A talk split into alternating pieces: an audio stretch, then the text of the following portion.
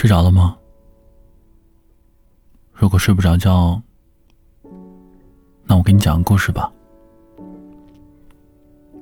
有一次啊，一只老乌鸦对他的同伴说：“其他的动物都嘲笑我们的歌声非常难听，谁愿意为我们乌鸦争一口气呢？”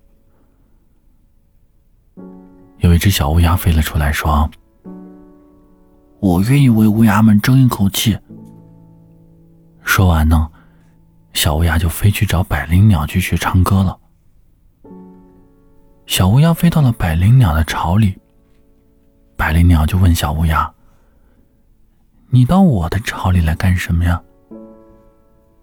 小乌鸦说：“我要跟你学唱歌。”百灵鸟嘲笑小乌鸦说：“哈哈。”想跟我学，我才不要教你呢！我才不想整天听你哇哇哇哇的叫声呢。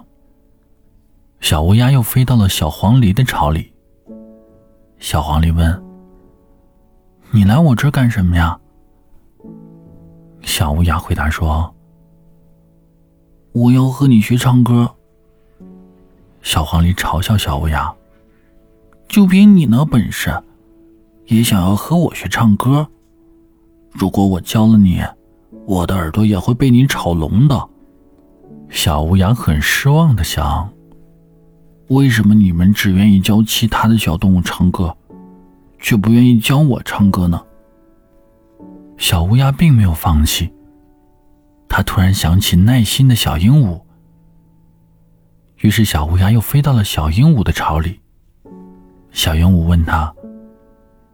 你要到我这里来干什么呢？小乌鸦说：“我是过来请你教我唱歌的。”小鹦鹉对小乌鸦说：“你回去多练几几首歌，下个星期唱给我听。”于是小乌鸦就飞回了家。它站在阳台上放声歌唱，白天和大公鸡一起唱歌，晚上和知了一起唱歌。虽然刚开始唱的不好，但是小乌鸦不灰心。就这样，时间一天一天的过去了，小乌鸦也唱的越来越好了。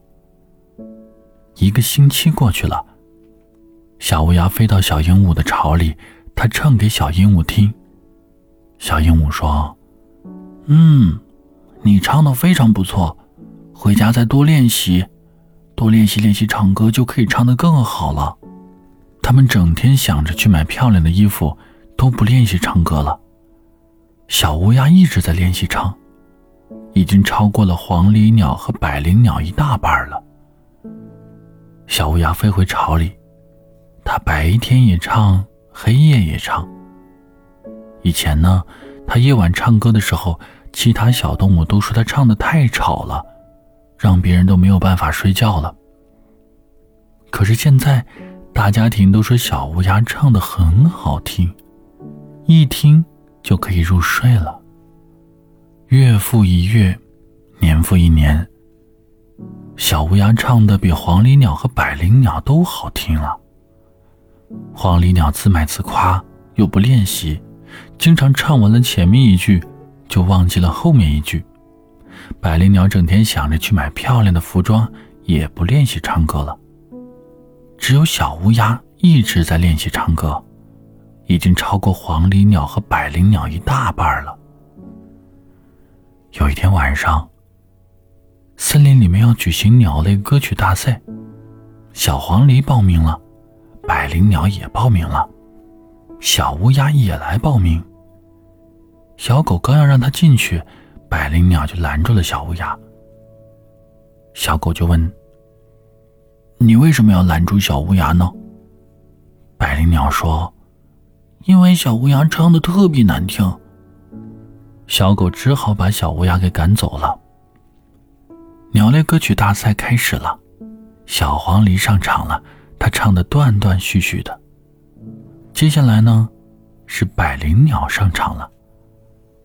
百灵鸟穿得漂漂亮亮的，大家都想啊，穿的这么漂亮，肯定唱的很好听吧？可没想到，他也唱的断断续续的。突然之间，大家听见了一阵美妙的音乐传进了他们的耳朵里。大家往树枝上面一瞧，原来是小乌鸦在唱歌。大家决定把这次的奖牌送给小乌鸦。小乌鸦拿着奖牌飞回了家。小乌鸦的同伴们和小乌鸦一起庆祝，大家从此以后再也不来嘲笑它了。该睡觉了，都拿了奖牌了，应该开开心心的睡觉了。